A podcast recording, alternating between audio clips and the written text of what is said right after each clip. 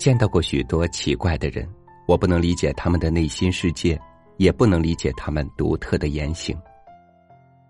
直到有一天，有朋友问及我的诸多奇怪之处，我才发现，世间的每个人都有自己的特立独行。和您分享冯唐的文章：如何成为一个怪物。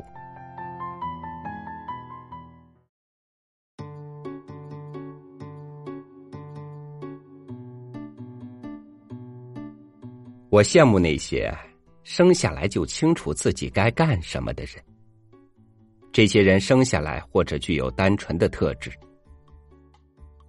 如果身手矫健、心指似水，可以去做荆轲；如果面目姣好、奶大无边，可以去做苏小小；或者带着质朴的目的，比如詹天佑，生下来就是为了修一段铁路。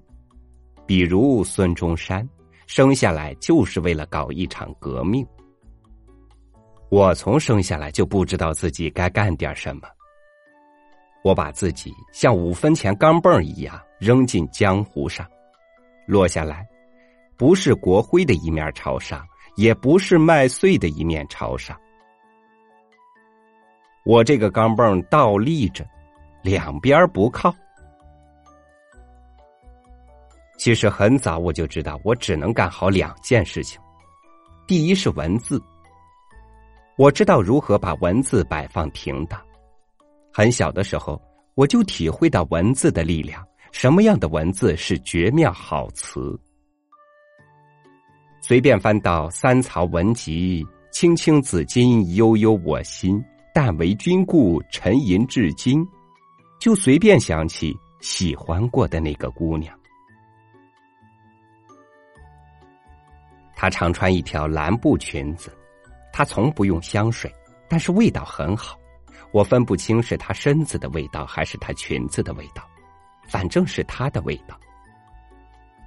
第二是逻辑，我知道如何把问题思考清楚。随便翻起《资治通鉴》，是战是和，是用姓王的胖子还是用姓李的瘸子？眼倦思量，动若观火。继续看下去，按我的建议做的君王都兵强马壮，没按我的建议做的都垂泪对宫娥。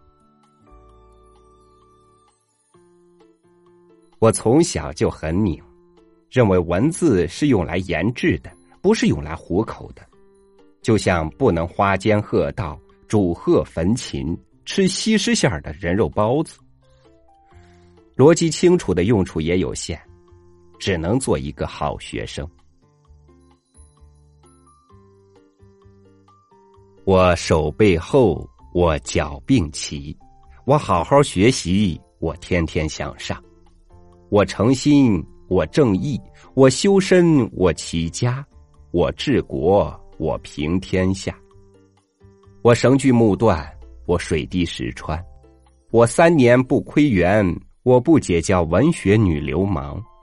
我非礼不看，我非礼不听，我非礼不说，还怀了孟子。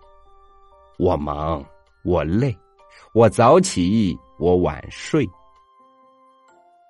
但是我还是忘记不了文字之美。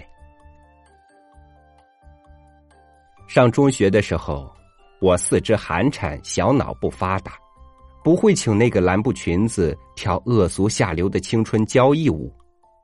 我在一页草稿纸上送他一首恶俗下流的叫做“印”的情诗，我自己写的。我把月亮印在天上，天就是我的；我把片儿鞋印在地上，地就是我的；我亲吻你的额头，你就是我的。上大学的时候。写贾金庸、贾古龙卖钱给女朋友买蓝布裙子穿。我学古龙学的最像，我也崇尚极简主义，少就是多，少就是好。上班的时候，我看我周围的豪商巨贾，拿他们比较《资治通鉴》里的王胖子和李瘸子，想象他们的内心深处。假期不去夏威夷看草裙舞，不去西藏假装内心迷茫。明月如霜，好风如水，我摊开纸笔，我静观文字之美。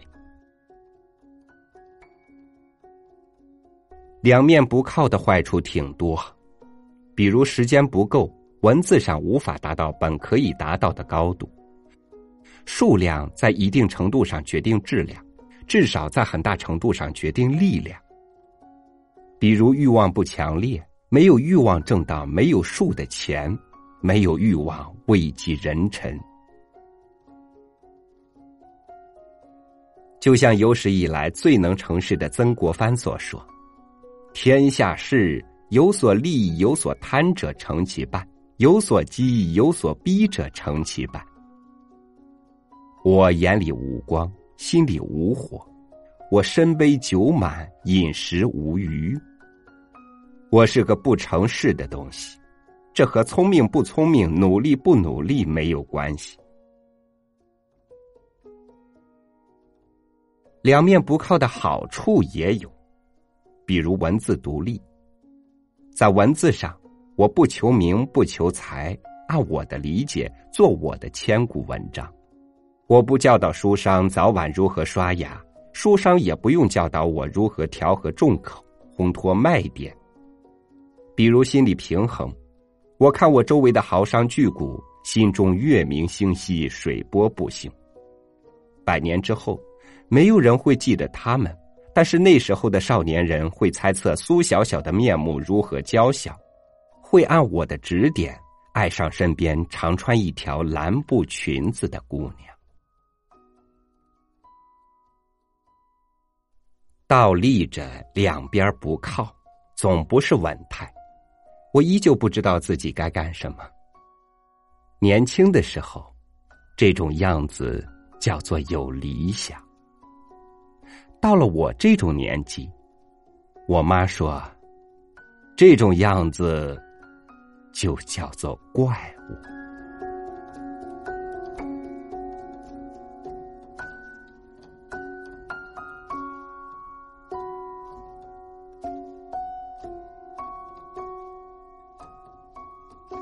曾经为了自己在有些地方与周围的人格格不入而烦恼。在无数次的苦闷里穿行过后，终于觉悟，与众不同的内心世界是我灵魂结出的果。我最需要什么样的人生，只有我自己最知道。感谢您收听我的分享，欢迎您关注微信公众号“三六五读书”，和更多听友一起学习如何成为一个怪物。我是朝宇，明天见。